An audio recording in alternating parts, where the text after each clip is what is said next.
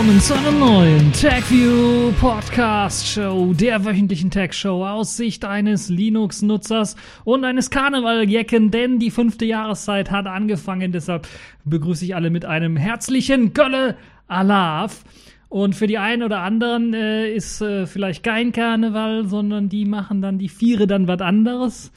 Ähm, da fällt mir, da muss ich direkt einen Witz zu erzählen. Der ist schon was älter, aber ähm, er passt zur Karnevalszeit, zum Beginn der fünften Jahreszeit sehr, sehr gut hinein.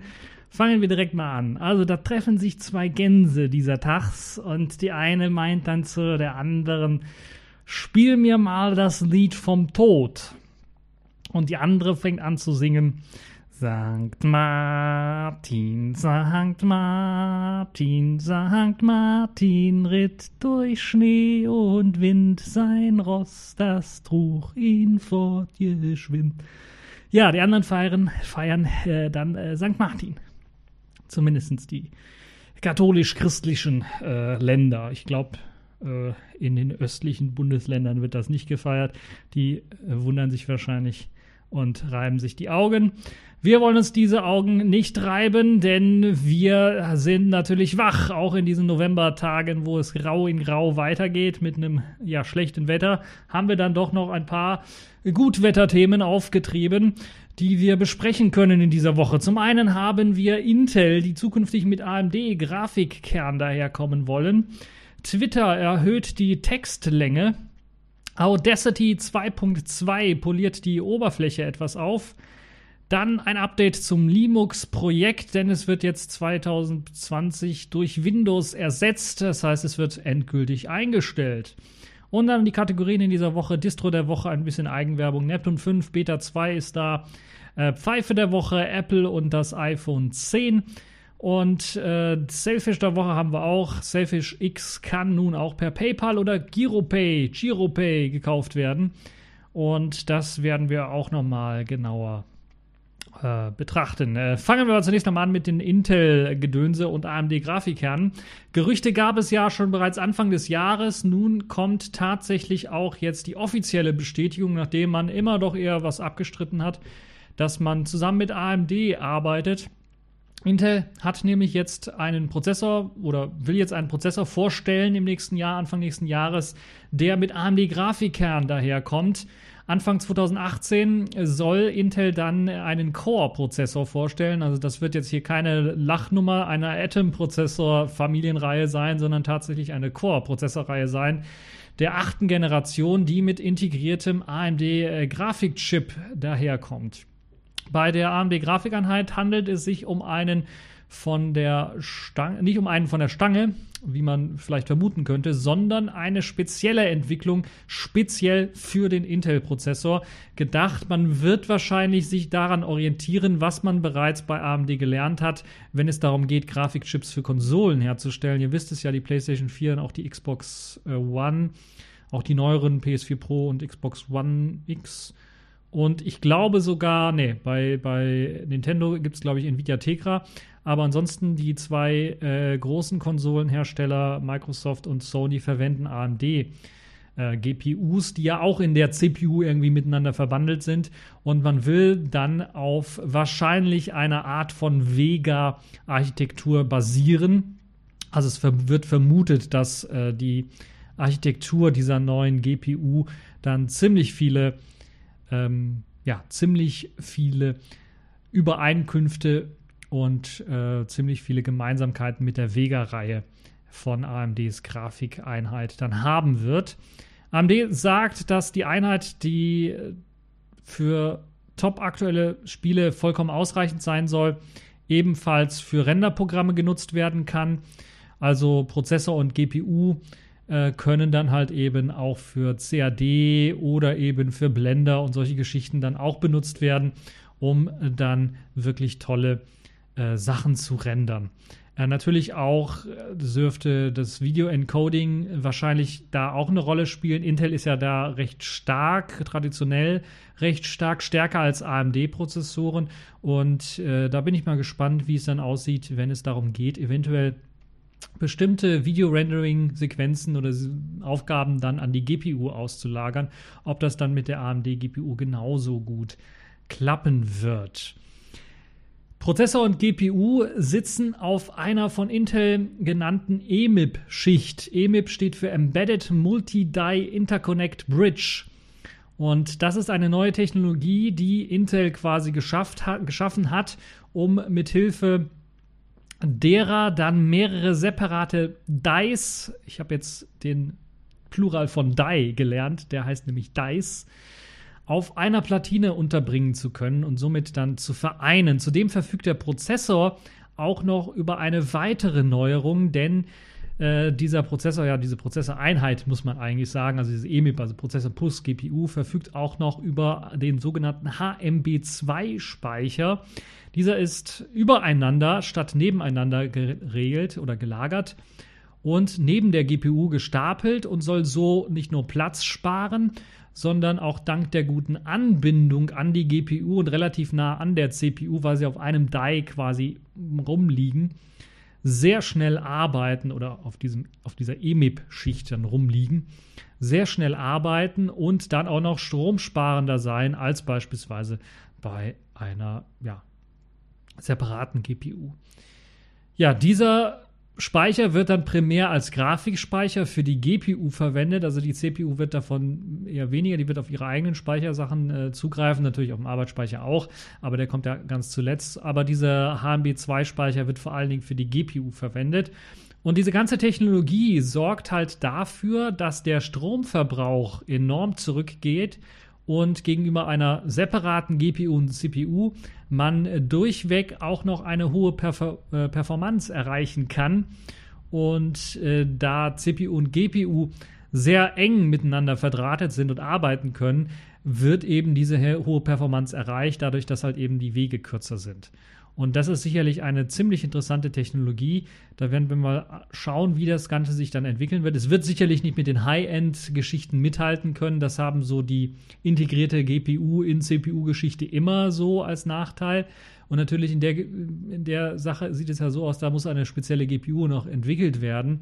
Das heißt, Kinderkrankheiten sind nicht auszuschließen und äh, ja, da ist man halt mit äh, Technologie, die man schon kennt, etwas natürlich immer auf einem äh, besseren Platz, was so Performance angeht. Aber es kann auf jeden Fall sehr leistungssteigernd werden für eben integrierte Prozessoreinheiten, wenn es darum geht, mal stromsparend zu sein und sehr, sehr viel Grafikleistung für zum Beispiel auch Spiele herausholen zu können. Das war ja immer so die Krux, weshalb dann so Sachen entschieden sind wie bei der Kooperation mit Intel, dass man dann äh, der Kooperation äh, Intel mit Nvidia, so dass man dann halt eben diese Hybrid-Chips hat, wo ja Linus Torvalds zu Recht äh, seinen Fuck you und seinen Finger, seinen Mittelfinger gezogen hat, weil das gibt dieses Hybrid-Grafikzeugs, das ist ja immer noch ein Riesenproblem unter Linux zumindestens was das angeht. Da gibt es ja verschiedene Technologien, das zu benutzen, aber es ist ein Krampf. Und ich habe jetzt letztens von jemandem gehört, der das unter Windows eingesetzt hat, das ist da auch nicht sehr viel besser. Also Bluescreens äh, sind an der Tagesordnung äh, und äh, es ist alles einfach nicht sehr ja, rund. Man hat dann doch eher, man erwischt sich meistens doch eher dann dabei, dass wenn es zumindest möglich ist äh, im BIOS oder im UEFI, dass man da einfach die dedizierte Grafik einschaltet oder diese komplett ausschaltet, je nachdem, was man dann jetzt haben möchte. Also diese Technologie könnte so eine Alternative sein, die sehr gute Grafikleistung bringt. Äh, vielleicht nicht ganz High-End-Grafikleistung, aber genügend Grafikleistung bringt, um deutlich besser zu sein als die integrierte CPU mit der Intel-Grafik und äh, dann äh, trotzdem sehr, sehr stromsparend zu sein. Das heißt, vor allen Dingen möchte man da äh, die Geräte, die mobil genutzt werden, dann ansteuern. Das, dazu zählen ganz nur einfache Notebooks natürlich, äh, die nicht nur eben dann dadurch profitieren, dass diese Kombination sehr platzsparend ist, sondern natürlich auch dadurch, dass sie sehr stromsparend ist und dass man eventuell dann noch einen größeren Akku mit reinbauen kann, um dann eventuell den etwas gestiegeneren Strombedarf im Vergleich zu einer normalen Intel-Only-Lösung dann äh, durchaus äh, wegzumachen. Äh, passend dazu will Intel den Prozessor natürlich auch in mobilen Geräten wie Tablets einbauen oder 2 in 1 äh, Notebooks, also die, die man entweder umklappen kann und die dann zu einem Tablet werden oder wo man eben die Display-Einheit rausnehmen kann und dort halt eben die ganze äh, Hardware drinsteckt, die wichtige Hardware äh, drinsteckt. Also auch Tablets könnten dadurch profitieren. Intel zeigt also nun erstmals nach einigen Jahren wieder mal eine ziemlich spannende Entwicklung. Und das Interessante an der ganzen Geschichte ist, dass der Grund, weswegen das wohl so ist, ebenfalls mit im neuen Prozessor mit eingebaut sein wird, nämlich AMD. So, kommen wir mal zum nächsten Aufregerthema in dieser Woche. Das war Twitter. Twitter hat nämlich etwas überraschend ähm, dann doch seine Textlänge vergrößert. Überraschend, ja, für einige, weil man doch schon seit ein paar Jährchen darauf gewettert hat, dass sie da ein bisschen was länger machen. Das Ganze nie wurde das Ganze erfüllt. Jetzt hat man es tatsächlich gemacht. Man hat die Zeichenzahl verdoppelt. Also anstatt wie vorher seine 140 Zeichen eintippen zu können, kann man nun doppelt so viel, also 280 Zeichen eintippen. Einige fanden das so ein bisschen schade. Warum haben sie es nicht auf 256 gemacht? Das wäre doch eine ziemlich runde Informatikerzahl. Nun ja, also doppelt so viel, 280 macht natürlich auch Sinn. Getestet hat Twitter das auch schon seit einer Weile anscheinend bei einigen Leuten. Und nein, Donald Trump hat da mal damit wohl äh, nichts zu tun, für die Leute, die sich vielleicht wundern. Äh, während der Testphase seien nur rund 5% der Tester über diese 140 Zeichen äh, Grenze überhaupt hinausgegangen. Da stellt sich natürlich die Frage, haben sie es gewusst, dass sie jetzt Tester sind für diese 280 Zeichen oder haben sie es nicht gewusst? Aber die Statistiken sind ziemlich interessant, weil die zeigen so im Grunde genommen, dass die Leute sich so auf die 140 Zeichen eingeschossen haben das, was einem dann manchmal doch ein bisschen fehlt, ist so, weil ich habe auch die 140 Zeichen eigentlich drin, ist, wenn dann halt eben das Ganze so um zwei oder drei Zeichen zu viel wird und man dann, denkt, ah, verdammt, Satzzeichen kürzen oder keine Leerzeichen zwischen nach dem Komma oder sowas reinhauen, damit man da irgendwie doch auf die 140 Zeichen kommt. Das sieht dann irgendwie beschissen aus. Also da hätte es mich auch nicht, das hätte nicht geschadet, wenn man vielleicht nur auf 200 Zeichen gegangen wäre. Ähm, oder eben äh, auf 190 Zeichen nur, denn äh, von den 5% Testern, die äh, über die 140 Zeichen gegangen sind, sind dann nur noch 2% länger als 190 Zeichen gewesen. Sprich, man hat wohl eine vernünftige Einstellung für die Textlänge gefunden mit 280 Zeichen, sogar so lang, äh, dass äh, viele das erstmal wahrscheinlich gar nicht ausnutzen werden. Aber wenn sie das dann ausnutzen werden, ist halt die Frage, ob wir dann, ob dieser Kurznachrichtendienst tatsächlich noch oder Kurzmitteilungsdienst dann wirklich ein Kurznachrichten- oder Mitteilungsdienst ist. Äh, also ob das kurz dann noch da stehen äh, kann. Natürlich kennen wir bereits schon Möglichkeiten, wie man die 140 Zeichen Grenze natürlich umgehen kann, dadurch, dass man Bilder reinhängt, die dann einen längeren Text haben und so. Also das ist auch schon alles äh, geplant und äh, für die Leute, die sowas immer noch machen wollen, auch über 280 Zeichen hinausgehen, die werden sicherlich auch diesen Weg finden, natürlich. Aber auf der anderen Seite sieht es natürlich auch so aus, dass es einige Leute gibt, die beispielsweise keine Bilder, sich bei Twitter bewusst keine Bilder anzeigen lassen wollen, weil äh, die eventuell, wenn sie unterwegs sind, natürlich äh, auch ein bisschen was an Datenvolumen fressen. Und wenn man gerade sowieso knapp auf Datenvolumen ist, das ist man hier in Deutschland ja sowieso meistens, dann hat man halt eben eventuell dann äh, doch die Einstellung so getroffen, dass man sagt, okay, keine Bilder laden. Und dann sieht man nur den Text. Oder man ist so crazy und ist Linux-Nutzer und hat das Ganze auf der Konsole laufen und hat dann eben keine Bilder dort, sondern nur einen Link vielleicht zum Bild. Und man möchte da auch nicht immer alles anklicken. Ähm, nun ja, also das ist äh, eine ziemlich interessante Geschichte. Twitter versucht, äh, sich damit attraktiver zu machen und mehr Leute dazu zu bewegen, den Kurznachrichtendienst regelmäßig zu benutzen. Das ist wohl der Hintergedanke, weil viele dann doch eher zu Facebook oder anderen Diensten wechseln. Interessant ist, dass man wohl auch in Zukunft dann eine geteilte Twitter-Welt haben wird hm, denn man hat jetzt diese 280-Zeichen-Grenze nicht überall auf der Welt freigeschaltet, denn in Asien, sprich Japan, Korea und China, wo man ja ähm, andere Zeichen benutzt, soll man bei diesen 140 Zeichen bleiben, da die Schriftzeichen dort, man kann ja mit einem Schriftzeichen schon ein ganzes Wort ausdrücken und mit zwei sogar vielleicht ein ganzes Gefühl oder einen ganzen Satz machen. Äh, also das reicht den Nutzern sowieso schon aus, um sehr, sehr viel mehr Text reinzupacken, als das in anderen Sprachen dann notwendig ist ähm, oder möglich ist. Und ja, ich weiß auch nicht, was da Twitter jetzt schon irgendwie, warum die da rumhadern, warum sie diese Zeichengrenze überhaupt noch drin haben. Es gibt andere Dienste, Mastodon beispielsweise, auch so ein Kurznachrichtendienst, der hat diese Zeichengrenze natürlich nicht. Und dann gibt es natürlich durch die Föderation, also GNU Social, Diaspora, Friendica und andere, die sich untereinander unterstützen, die untereinander Daten austauschen können, natürlich auch eine ziemlich attraktive alternative Plattform ähm, und die eine ziemlich löbliche, da meist äh, offene Alternative dann zu der ganzen Twitter-Geschichte anbieten. Und ich habe interessanterweise auch sehr, sehr viele Leute jetzt äh, bei Mastodon geaddet und also der Dienst, der wächst tagtäglich. Und sehr, sehr viele Leute adden mich dort auch, Leute, die ich kenne, wo ich mich dann ein bisschen was wundere, aber das liegt halt einfach an dieser Föderation, weil irgendeiner hat irgendwann mal schon mal Diaspora ausprobiert oder eben GNU Social oder Friendica oder wie sie alle heißen und hat dann dadurch die Möglichkeit, auch in Mastodon, äh, auf Mastodon drauf zuzugreifen und dann einem zu adden. Und das ist sicherlich eine sehr interessante Geschichte. Also für die Leute, die mich dort suchen wollen, einfach mal äh, reinschauen. Ich bin da auf jeden Fall auch. Natürlich immer noch auf Diaspora. Äh, das benutze ich ja auch schon seit äh, einer äh, geraumen Zeit. So, das genug zu diesen Social Media Geschichten. Gehen wir mal zurück wieder zu Programmen, zu Anwendungen und beschäftigen wir uns mit einer sehr beliebten Open Source Lösung für den Audioschnitt, für den einfachen Audioschnitt. Audacity ist in Version 2.2 erschienen und äh, ja, poliert die Hauptoberfläche so auf. Naja, so halb könnte man sagen. So kann man nun zumindest zwischen vier Themes umschalten.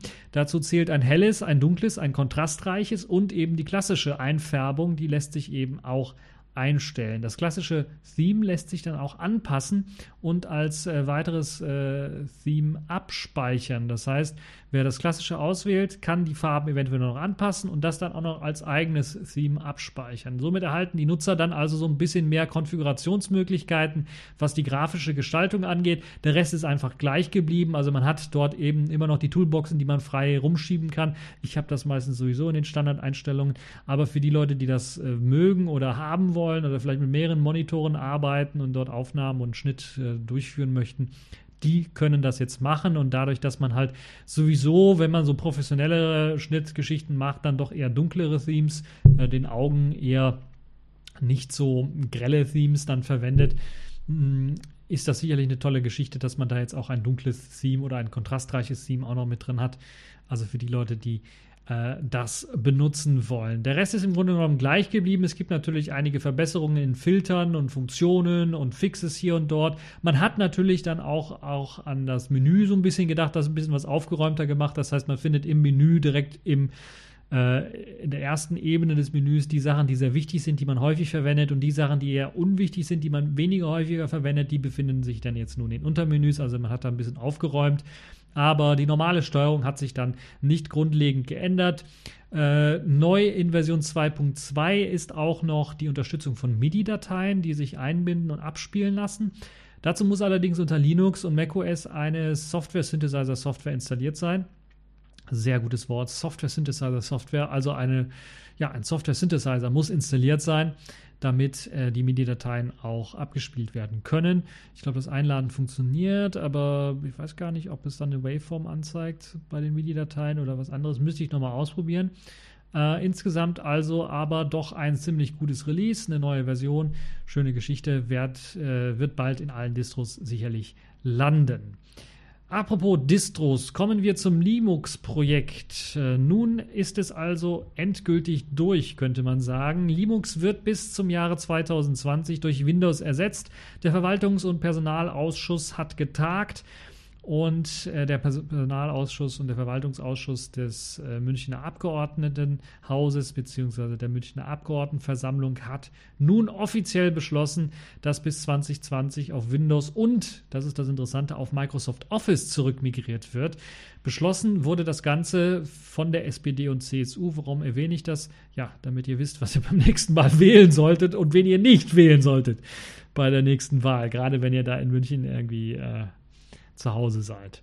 Windows 10 soll eingesetzt werden und man rechnet von äh, man rechnet damit, dass man mindestens zwei Jahre für die Migration dann benötigt auf Windows 10. Das ist natürlich weniger produktiv, würde ich mal sagen. Die Kostenschätzung, das ist das Interessante, hat man offiziell noch gar nicht herausgegeben. Die soll geheim bleiben. Die kann man also nur erahnen. Man geht davon aus, dass es jetzt nicht 90 Millionen Euro kosten wird, wie viele vermutet haben, sondern dass es doch in der dreistelligen Millionenbetrag-Bereich äh, hineingeht und diese Kosten dann verschlingen wird. Aber momentan ist das Ganze wirklich auch noch geheim gehalten und äh, ja, da müssen wir mal warten, abwarten, wie das aussieht. Äh, wurde das Ganze einfach einstimmig irgendwie beschlossen? Ja, wahrscheinlich im Verwaltungs- und Personalausschuss schon. Aber die Referate, die haben schon doch einiges zu sagen und einige wehren sich da auch äh, gegen. Und ähm, also eine weitere demokratische Instanz sind ja diese Referate, wer es nicht weiß. Und der will dem Ganzen auch nicht zustimmen. So hat zum Beispiel der Kulturreferat seine Zustimmung wegen fehlender und unklarer Rahmenbedingungen und Angaben nicht äh, zugestimmt. Also eine Zustimmung verweigert. Das wollte ich eigentlich sagen. Dann gab es noch das Kreisverwaltungsreferat, das sogar warnt von einer Schwierigkeit bei der Durchführung der Landtagswahl im nächsten Jahr, weil diese ganze Umstellung natürlich dann zu Problemen führen wird. Man fürchtet bei dieser ganzen Umstellung von, bei, von häufigen IT-Ausfällen und weiteren Verstimmungen geplagt zu werden. Also insgesamt gesehen herrscht da wohl ein richtig großes Chaos, wenn man sich auch diesen ganzen Artikel mal durchliest, äh, den ich natürlich auch verlinkt habe, damit ihr euch das Ganze anschauen könnt. Also häufige IT-Ausfälle, weitere Verstimmungen, äh, nicht nur was die Bevölkerung angeht, sondern natürlich auch die Nutzer dieser ganzen IT-Infrastruktur. Jetzt hat man endlich ein System, was halbwegs funktioniert und dann wird wieder gewechselt. Das kann ja echt nicht sein, oder? Insgesamt gesehen also herrscht da ziemlich großes Chaos, wie auch schon während der ganzen IT-Betriebes im Allgemeinen in München geherrscht hat. Und das Problem hat man wohl immer noch nicht raus. Und äh, ja, ich, ich prophezeie da einfach mal, dass das Problem einfach sich nicht beheben lässt, wenn man eben diese, das allgemeine Chaos in München da nicht besiegt mit den IT-Infrastrukturen, den verschiedenen Systemen, die man dort hat äh, für die IT-Infrastruktur, die nicht einheitliche IT-Infrastruktur, wo jeder meint, was eigenes basteln zu müssen, dann äh, sehe ich da schwarz, egal bei welchem Betriebssystem man dann landen wird und bei welchem Hersteller man landen wird. Dass jetzt hier auf Windows gesetzt wird, da habe ich ja schon mal gesagt, ist aus meiner Sicht ein Skandal. Ähm, Jetzt hat man natürlich das Ganze so entschieden, aber trotzdem ist das aus meiner Sicht eine komplette hirnverbrannte Idee und das sollte man auch so sagen. Zu guter Letzt haben wir ja schon mehrmals angesprochen, dass diese Rückmigration eine Schnapsidee ist, die eigentlich dann auch nur noch Geld verschwendet. Und das ist, glaube ich, der springende Punkt. Da wird so viel Geld verballert für so etwas.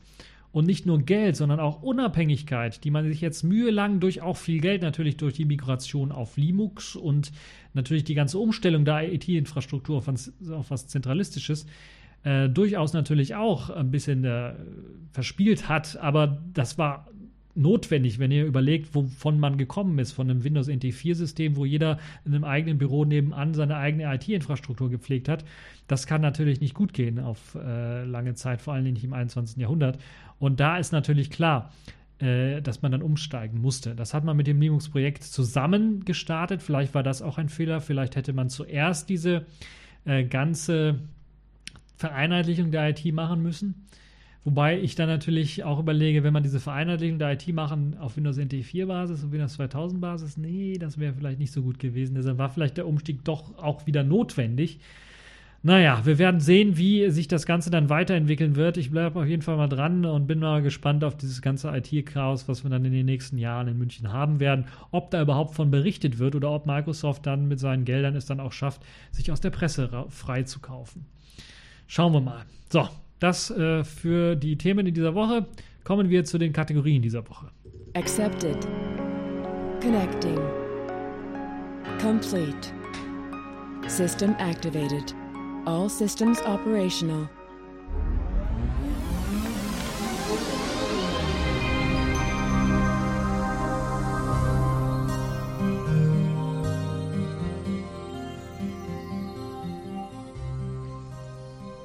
Kommen wir zur Distro dieser Woche. Neptune 5 Beta 2 ist erschienen. Ein bisschen Eigenwerbung muss natürlich auch sein. Es gab lange keine neue Neptune-Version. Wir hm, haben ja die 4.5er-Version, die so als Stable LTS-Support, das heißt, sie läuft im nächsten Jahr aus. Ich glaube, im Mai oder sowas läuft sie dann aus, der Support dafür. Haben wir jetzt noch eine neue Version nachgeschoben, eine neue Beta-Version der Neptune 5er Beta. Und das ist so eine Version, wo ich sagen würde, ja, bei der ersten Beta habe ich ja noch gesagt, äh, besser noch nicht so produktiv einsetzen. Es steht ja jetzt zwar unter dem Neptune 5 Beta 2 auch immer noch das äh, ja, übliche Beta-Label, bitte nicht produktiv wirklich einsetzen, ernsthaft. Aber das ist schon mal eine Version, wo ich sagen würde, ja, das ist die Version, wenn ihr das mal ausprobieren wollt und austesten wollt, die könnt ihr euch einfach installieren und könnt dann einfach updaten. Und ihr bleibt dann auf einer schönen, stabilen Debian Stable Basis und habt dann auch noch einen schönen runden Plasma 5 Desktop und eine gute Softwareauswahl, die hier reingepackt worden ist. Das heißt, mit anderen Worten, ihr könnt einfach diese Version jetzt, diese Beta 2 installieren und wenn ihr nichts an den Softwarequellen ändert, Einfach nur updaten, updaten, updaten, um Sicherheitsaktualisierungen zu bekommen. Ihr kriegt ein sehr, sehr stabiles System, das ihr dann benutzen könnt und das dann auch nicht kaputt gehen sollte, weil es auf Debian Stable basiert. Das heißt, Stretch, hm, Stretch mit den Backports aktiviert. Das heißt, es kommt dann auch der neuere Kernel 4.13 mit daher, der wahrscheinlich dann auch aktualisiert wird in den Backports.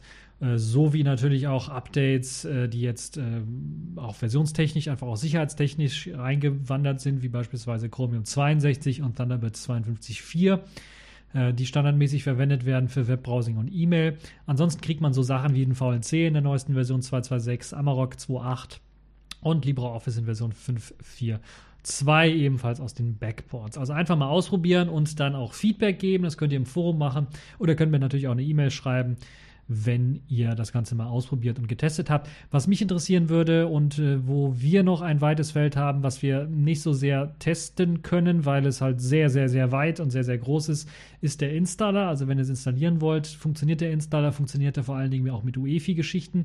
Dort haben wir gehört, dass es da eventuell zu Problemen kommen könnte. Auf den Testmaschinen, wo wir das getestet haben, war es also allerdings so, dass UEFI wunderbar funktioniert hat. Deshalb und ja, muss man halt mal schauen. Also wer da so vernünftige, äh, so komische, kruge, krude Windows 10 Installationen bereits schon auf dem Rechner irgendwie vorinstalliert hat mit dem UEFI-Modus und so weiter und so fort und dann versucht Neptune 5 Beta 2 nachzuinstallieren. Funktioniert das bei euch auch oder gibt es da Probleme? Würde mich interessieren. Einfach mal ausprobieren und Bescheid geben. Ansonsten, wie gesagt, äh, herunterladbar auf neptunes.com, dort einfach als 2,1 Gigabyte, glaube ich, großes äh, Image, ISO-Image herunterladbar auf USB-Stick drauf flashbar und dann einfach bootbar als Live-System natürlich auch nutzbar und natürlich auch installierbar.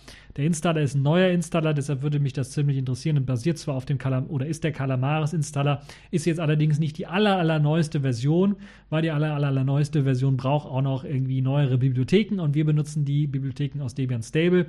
Deshalb würde mich das Feedback da vor allen Dingen interessieren, weil wir natürlich dann, wenn eben das Feedback kommt, ja, es gibt Probleme bei der Installation und was UEFI angeht, dann eventuell auch auf die Idee kommen würden, okay, wir machen uns die Arbeit, wir portieren diese Bibliotheken, die von der neueren Calamares-Version benötigt werden, zurück für eben Neptune 5 und bieten das dann auf unseren Installationsimages genauso wie auf unserem Repo an. Ähm, eine Sache, die wir gelernt haben mit Neptune 4.5, wo wir ja ziemlich lange jetzt Support leisten und ziemlich sehr viel, also wir haben im Grunde genommen ganz Debian fast gebackportet. Das heißt, wir haben ja da äh, teilweise sogar neuere Geschichten drin in Sachen Software, was, äh, was das angeht, als in der Neptune 5er Beta. Ähm, wir haben zu viel zurückgeportiert und die Arbeit war im Grunde genommen dann irgendwann mal zu viel. Das unser Repository selber ist ziemlich, ziemlich angewachsen, weil wir quasi halb Debian zurückportiert haben. Und äh, das wollen wir jetzt vermeiden, weil eben der Aufwand dafür einfach viel zu groß ist, das machen zu können.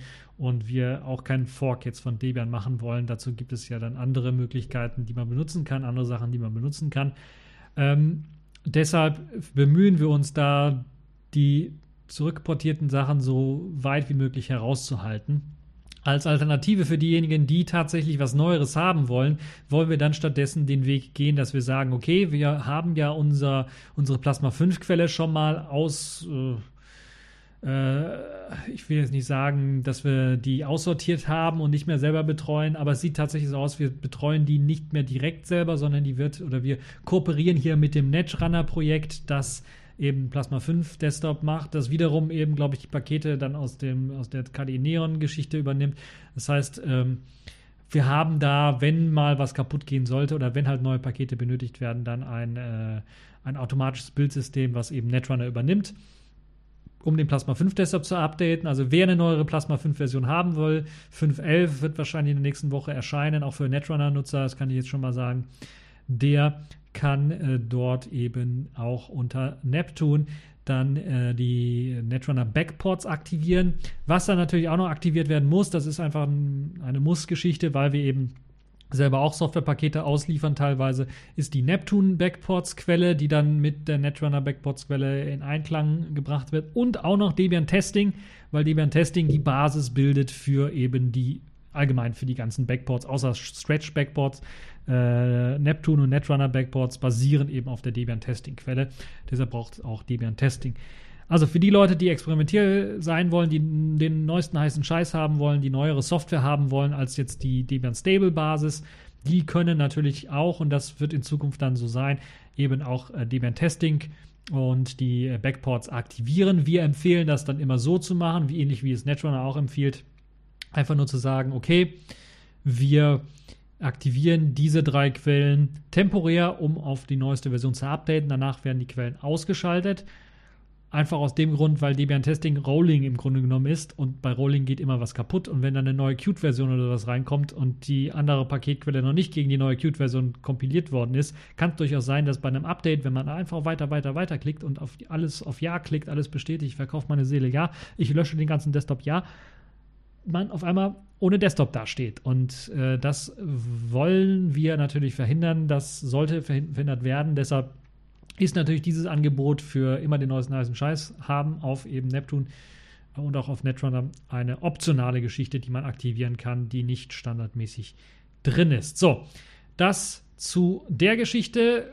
Passend dazu, Distro der Woche ist ja Neptune 5, aber passend dazu kann ich ja schon mal sagen, was wahrscheinlich nächste Woche Distro der Woche sein wird, ist Netrunner 17.10, glaube ich, ist die aktuellste Version oder 17.11, keine Ahnung. Eine neue Version ist auch rausgekommen. Wer sich dafür interessiert, kann sich das da auch anschauen. Äh, ich werde davon dann nächste Woche mehr berichten. Kommen wir mal zur Pfeife der Woche. Und das ist diesmal Apple und das iPhone 10 geworden, nachdem Google ja schon äh, bei, äh, das letzte Mal Pfeife der Woche geworden ist und bei seinem ultrateuren Pixel 2 Geräten gepatzt hat, scheint nun auch Apple gepatzt zu haben. So gibt es zahlreiche Berichte über kaputte OLED-Display, äh, Displays nach kürzester Zeit oder OLEDs nach kürzester Zeit beim iPhone 10. Diese zeigen nach kurzer Benutzung einen vertikalen grünen Strich an, der eben von oben bis ganz nach unten durchs Display sich zieht und an verschiedenen Stellen auftreten kann. Betroffen sind äh, zahlreiche Nutzer aus den USA, aus Australien, aus Deutschland, also quasi rund um die Welt gab es das Problem. Also offenbar handelt es sich hierbei nicht um eine Charge, die irgendwie defekt sein könnte, sondern tatsächlich um einen OLED-Defekt, der auch mal wieder nach einem Neustart für kurze Zeit wieder weggehen kann. Also Wackelkontakt in den Geschichten oder ist das wirklich ein OLED-Defekt an also an der, am Display selber?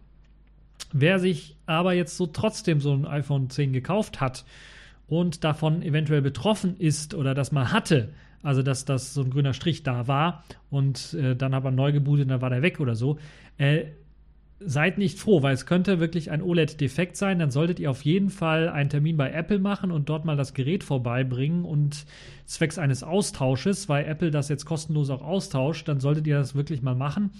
Äh, nicht, dass ihr dann nach zwei, drei Wochen oder sowas äh, dann wirklich oder zwei, drei Monaten auf die Schnauze fallt und dann tatsächlich solche Streifen habt, die ihr nicht mehr wegkriegt. Und äh, das sage ich vor allen Dingen, weil der Preis des Gerätes ja exorbitant hoch ist. Ähm, und es dann einem doch schon wehtun könnte, wenn auf einmal das ganze Gerät irgendwie nur grüne Streifen anzeigt. Ähm, ja, ihr solltet auch einen Termin bei Apple machen, weil natürlich das iPhone 10 momentan sehr, sehr knapp zu haben ist und äh, Austauschgeräte sehr rar gesät sind. Das heißt, wenn ihr das einschickt bei Apple, kann es durchaus sein, dass ihr bis nächstes Jahr warten müsst, bis ihr tatsächlich ein neues Gerät bekommt. Deshalb macht es vielleicht Sinn, mal vorher irgendwie anzurufen. Die meisten großen Städte haben ja mittlerweile einen Apple Store irgendwie, eine Genius Bar oder sowas. Einfach mal anzurufen, einen Termin zu machen äh, und dann mal dahin zu gehen, hinzulatschen und dann haben sie eventuell ein Austauschgerät für euch, wenn eben dieser grüne Streifen auftritt. Falls die Apple-Leute das nicht machen wollen, dann verweist nochmal darauf hin, dass äh, Apple äh, bei diesem Problem äh, Geräte auch austauscht oder ausgetauscht hat in der Vergangenheit. Dann werdet ihr sicherlich eine Lösung finden. Äh, die Hersteller müssen jetzt mal ganz allgemein, würde ich mal sagen, angesichts der jährlich erneuten oder erneuerten Gerätesparte oder der Produktlinie, die sie so haben und die auch immer teurer wird, wirklich sich mal die Frage stellen, ob es nicht Sinn macht, nur alle zwei Jahre ein neues Gerät rauszugeben, dann aber wirklich ein Gerät, das qualitativ auch wirklich gut ist und das diese qualitativen Probleme nicht hat, weil wir haben jetzt zwischen den, äh, dem letzten Jahr und diesem Jahr und also in diesem Zeitverlauf hatten wir sehr, sehr viele Geräte, auch Spitzenklasse-Geräte, die immer, immer mehr teurer werden, die also immer mehr an diese 1000-Euro-Grenze und sogar vielleicht darüber gehen. Und stattdessen, wo man sagen könnte, okay, die bieten jetzt nicht nur gute Hardware an, also die Evolutionsentwicklung oder vielleicht eine Revolutionsentwicklung, da könnte man sagen, ja, kann man sich leisten und lohnen, lohnt sich. Aber eine Evolutionsentwicklung ist das Ganze ja nur. Und statt dass die Geräte eben stabiler, besser, robuster werden, werden die immer zerbrechlicher und haben immer mehr Kinderkrankheiten. Dazu, ich habe ja schon vom Pixel 2 geredet und den Einbrenneffekten und so weiter und so fort. Es ist nicht so, als ob die das erste Mal AMOLED-Displays irgendwie auf den Markt gebracht hätten. AMOLED-Displays gab es schon bei den guten alten Nokia Symbian-Geräten mit 320er Auflösung. Ähm, Super AMOLEDs gab es auch schon seit 2009 bei Samsung. Also das ist jetzt nicht irgendwie eine komplett neue Entwicklung. Also man kennt die Kinderkrankheiten von diesen AMOLEDs. Man hat die zum Großteil auch beseitigt.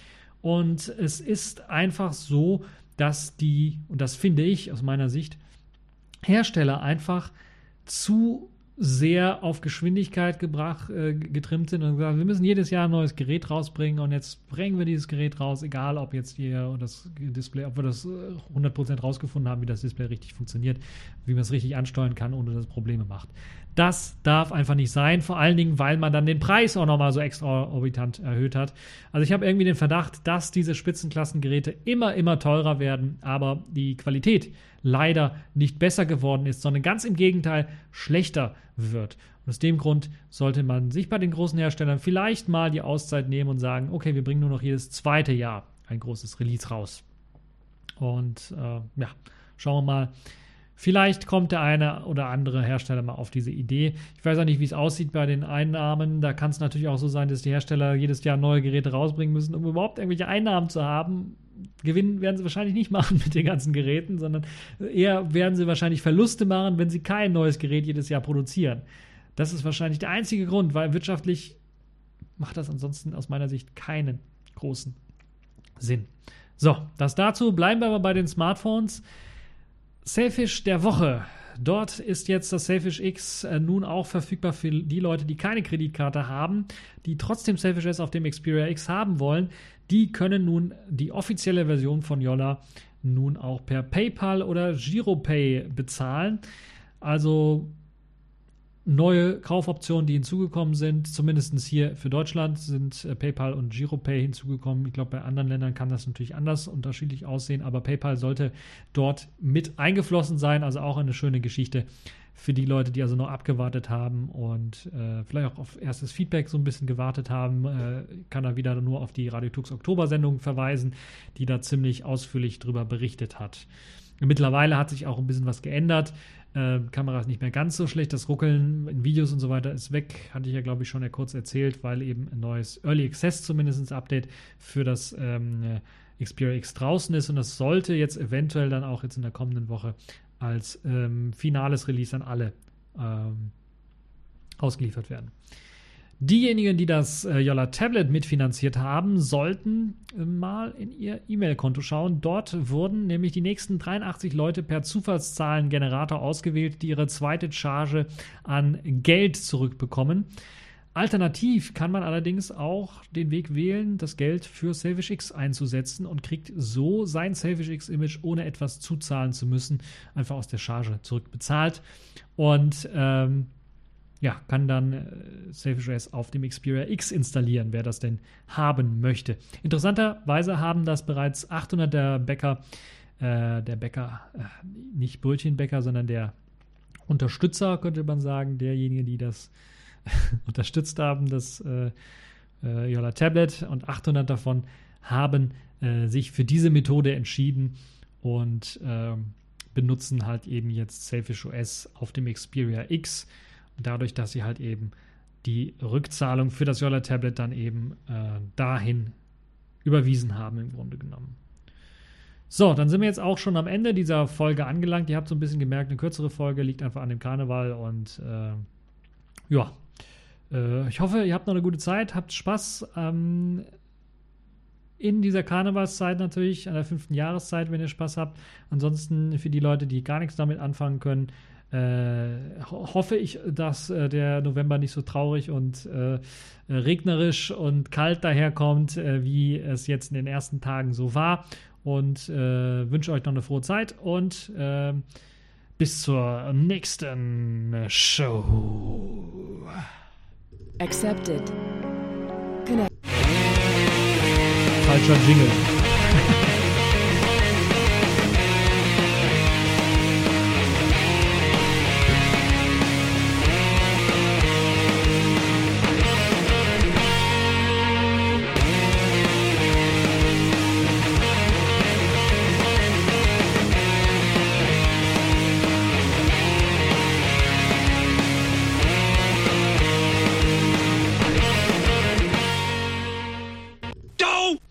habe ich mich verklickt und tatsächlich den falschen Jingle abgespielt. Die sind aber auch so nah beieinander. Clip 2 und 3, also unglaublich sowas.